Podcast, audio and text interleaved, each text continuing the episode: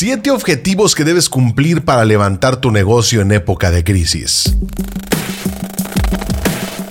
Hola amigos, ¿cómo están? Bienvenidos a un nuevo podcast. Mi nombre es Adonai Aspeitia y aquí damos inicio. La crisis económica y ahora la pandemia por la COVID-19 y el confinamiento se ha llevado por delante a un montón de pequeños negocios y los ha mandado directamente a la quiebra. Lo que te voy a presentar en este podcast son 7 objetivos que te van a ayudar a levantar tu negocio. Si lo haces, seguramente tu negocio saldrá muy fuerte de toda esta época negativa. La situación económica para los pequeños negocios, los del barrio y las pymes ha sido bien complicada. Pero los negocios que aporten valor a sus clientes y logren diferenciación tendrán una oportunidad en este mercado tan complejo. Como siempre te lo digo en el podcast, esta no es una receta mágica, requiere trabajo y esfuerzo.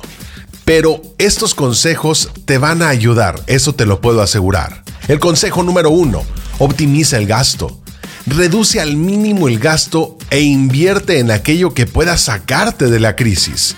Los aspectos comerciales y el marketing son imprescindibles para llegar a los clientes. Entonces, invierte en marketing y comunicación. Invierte en esto, es vital para tu negocio. Si ahora no llegas a tus clientes, haz lo que sea necesario para llegar a ellos antes de que ya no tengas aliento suficiente para mantener tu changarro abierto, tu negocio. Antes de cerrar, piensa si tienes todavía recursos humanos y económicos para este último esfuerzo. Toma fuerzas, busca ayuda y pone un montón de ganas. Para remontar la crisis en un negocio es necesario que no malgastes el dinero cuando todavía te queda un poquito. Invertir en promocionar tu negocio, hacer acciones bien calculadas, puede ser la diferencia entre salir de la crisis o simplemente que quedes arruinado. Punto número 2. Invierte en marketing online y comunicación de bajo costo. Ojo, cuando digo de bajo costo, significa que vas a necesitar invertir más recursos humanos. En resumen, vas a tener que dedicarle más horas para crear elementos virales en Internet campañas de bajo costo y de un mayor o máximo impacto. Para esto vas a necesitar asesoramiento y muchas, muchas pruebas, hacer pruebas y pruebas y pruebas. El ensayo y el error son la mejor forma de aprender y también de ahorrar. Invertir en marketing y comunicación es imprescindible, pero no lo es gastar mucho dinero. El marketing online y la comunicación de bajo costo son completamente posibles y requieren poco dinero.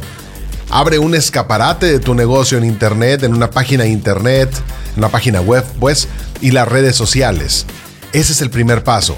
Tienes que conseguir que las redes sociales te ayuden a incrementar la visibilidad de tu negocio. También puedes apostar por el inbound marketing. La frase del inbound marketing llevará a tu cliente potencial a ser un cliente contento que te va a recomendar con muchas personas más. Si no sabes cómo hacer un plan de marketing, contáctame vía correo electrónico, yo te voy a ayudar con mucho gusto. El tip número 3, conoce a tu público objetivo. Es el momento de invertir tiempo en clasificar a tus públicos objetivos. Ahora, más que nunca es necesario conocer a tu público, a tu comunidad. Si sabes lo que esperan de ti y de tu producto, puedes ofrecerles aquello que necesitan y convertirás a cada cliente en un comercial de tu negocio. Solo piénsalo, un cliente que está muy contento con el resultado, con el producto o con el servicio que le diste, te va a recomendar. Eso es un comercial que no cuesta nada. Haz de cada cliente un embajador de tu marca. Para obtener el mejor resultado, lo que tienes que hacer es hacer perfiles de buyer persona, o sea, de persona que te compra, pues.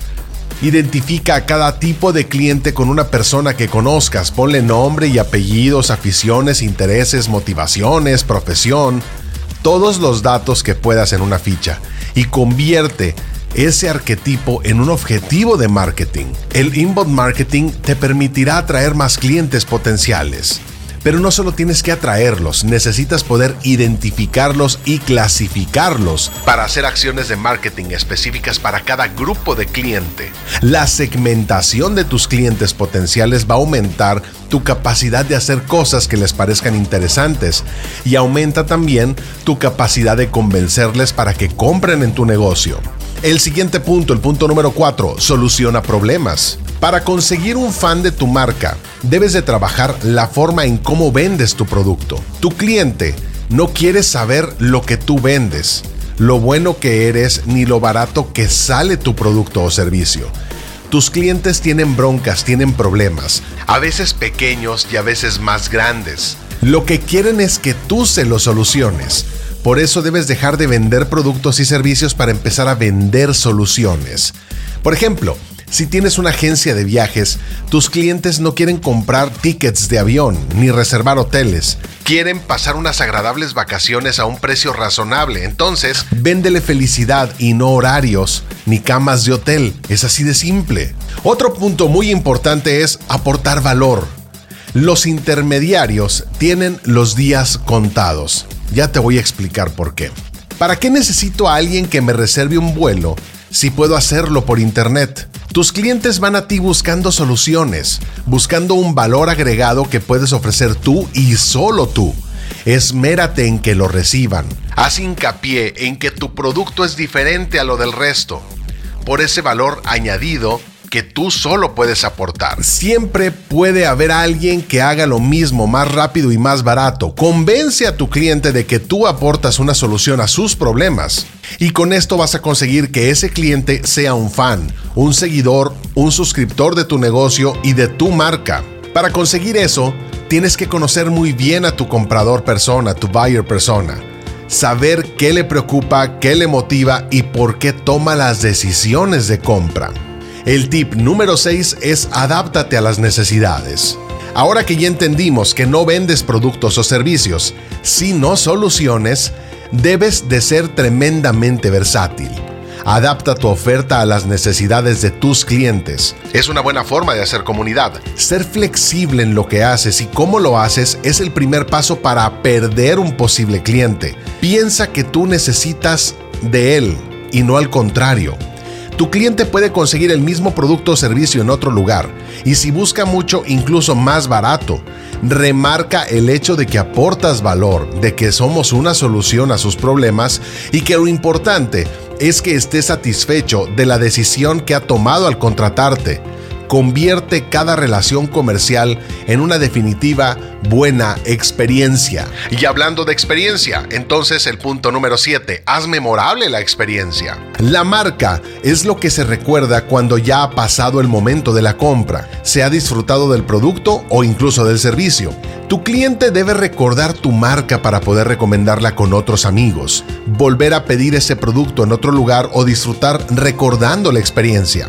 Haz que tu marca se impregne, que se recuerde con facilidad, que se integre perfectamente en el producto o en el servicio, en la experiencia del cliente. Una marca debe ser sonora, debe sonar fuerte, debe ser visual y naturalmente rememorable. Si tu cliente puede recordar el nombre de tu marca, su forma y su color, habrás conseguido un gran paso. Además, es capaz de asociar a la marca con valores que le recuerdan lo bueno de tu producto, la satisfacción que le ha producido y la experiencia positiva que ha puesto en su consumo. ¿Sabes qué? Ahora tienes un fan y este está rendido a tus pies. Mi nombre es Adonai Aspeitia. Este fue el podcast de negocios del día de hoy. Nos escuchamos en la próxima. Un abrazo fuerte, síganse cuidando. Adiós.